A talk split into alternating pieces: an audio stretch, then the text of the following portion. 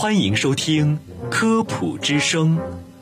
本节目由河南省科协主办，河南省全媒体科普传播中心与河南工业大学承办。听众朋友们，大家好，我是季晨。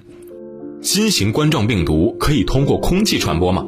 这两天，新冠病毒通过空气传播的字眼是越来越多了。在接触传播、飞沫传播和粪口传播之后，气溶胶传播可能会传播新型冠状病毒这一种新途径开始啊被大家聚焦了。网上有这样的语言散播到了大家的耳中，比如说空气藏毒能飘到几公里外，开窗通风也可能引入病毒，这些话呀被网友传得神乎其神。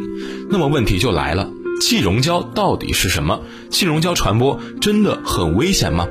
接下来就跟随着我们的节目一起来了解一下吧。这第一个问题啊，就是空气传播是空穴来风吗？我们来解答一下啊。新冠肺炎疫情发生以来，随着科学界对于病毒认识的逐步深入，病毒的传播途径已经不断的被我们公众所知道。从近距离的飞沫传播到看不见却摸得着的接触传播，从病从口入的粪口传播，再到空气藏毒的气溶胶传播。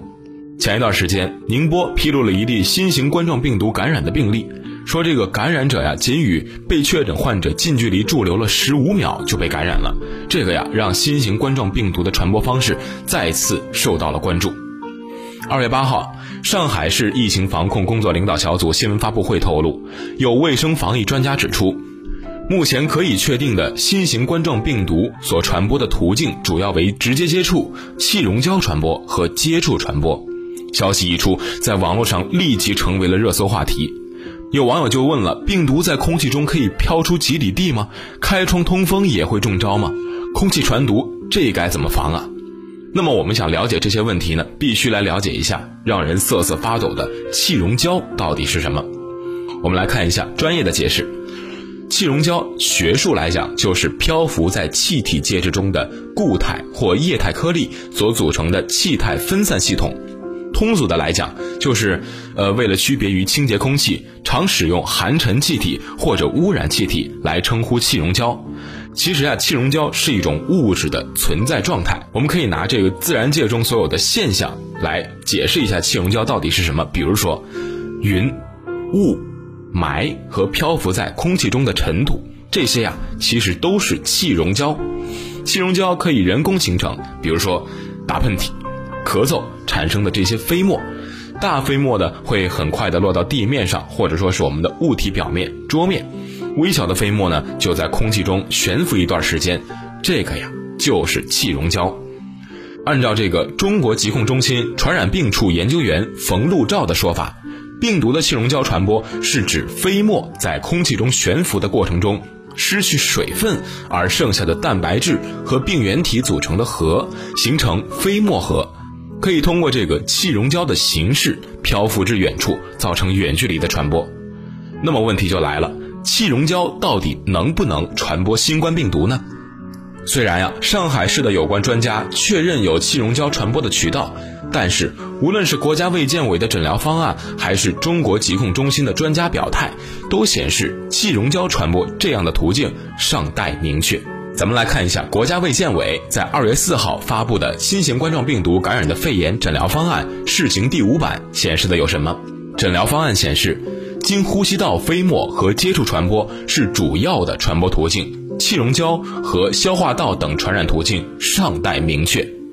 就在上海市有关专家表示可以确定的病毒传播途径包括气溶胶传播的二月八号，国家卫健委发布的有第五版诊疗方案的修订版。有关气溶胶和消化道等传播途径尚待明确的表述被重申，还有这个中国疾控中心专家表示，特殊条件下才可能发生传播。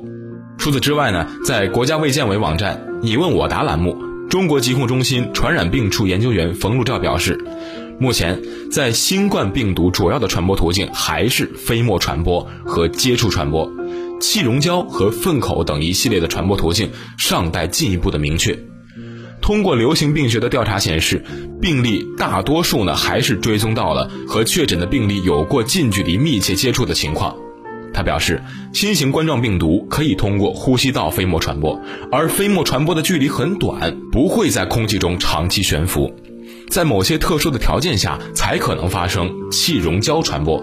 例如，这个进行临床气管插管等专业医疗操作时，如果说是在这个常规的临床护理、一般的工作生活条件下，如果说我们采取了正确的佩戴口罩的方法，防止了飞沫的传播，是可以满足保护普通公众而不被感染的。那么有网友就说了，不怕一万，就怕万一啊！尚待明确的气溶胶传播，我们该怎么做才能预防呢？哪些具体的方法需要格外的重视，引起气溶胶的传播呢？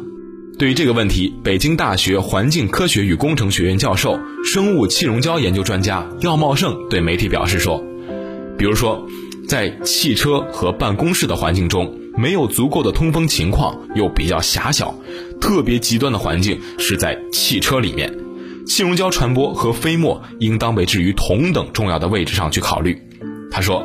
教室也是需要考虑的。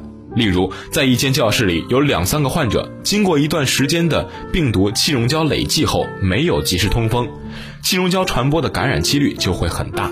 但是，这个地铁呀、飞机、高铁的通风情况都比较好，车厢和机舱都在持续的和外界交换空气，这个呀就不需要过多的去担心。药茂盛还表示。其中，如果说有患者，其他的健康人通过气溶胶感染的几率就会随着患者所处的距离或者说是气流的方向有关。比如说，距离患者远，也不面迎这个气流的方向，感染的几率就会很低；反之，感染的几率就会增高。他表示，吸入病毒不一定就会感染，要看吸入的剂量与活性，剂量低而且活病毒少，感染就不会发生。但是剂量高，病毒的活性又比较高，那就不一定了。那么接下来就是一个比较重要的问题了：公众应该如何预防室内的气溶胶感染呢？东南大学的能源与环境学院教授钱华就表示，第一，自然通风的通风量很大，开开窗，病毒稀释到一定程度，风险就会降低。通风的效果跟当前的风速、风向、开口大小和室内外温差相关。现在呀。季节通风量应该是很大的，有条件的最好多频次开窗。如果说每两小时开窗十分钟，家里有新风机的开新风机，有净化器的就去开净化器。净化器呢会过滤掉气溶胶，包括这些带病毒的气溶胶。同时注意不要去触碰这个过滤网。第二就是卫生间中也要注意。现在有很多研究表示，粪便也可能带有病毒。冲马桶时啊，最好盖上马桶盖再冲。每个地漏灌上水，把水封做好，防止楼下的气溶胶会随着这个气体跑上来。最后，电梯间的通风很差，又是小空间，一定要佩戴好口罩，小心触摸。除此之外呢，还要勤洗手、勤擦洗，与其他人隔开一米以上的距离。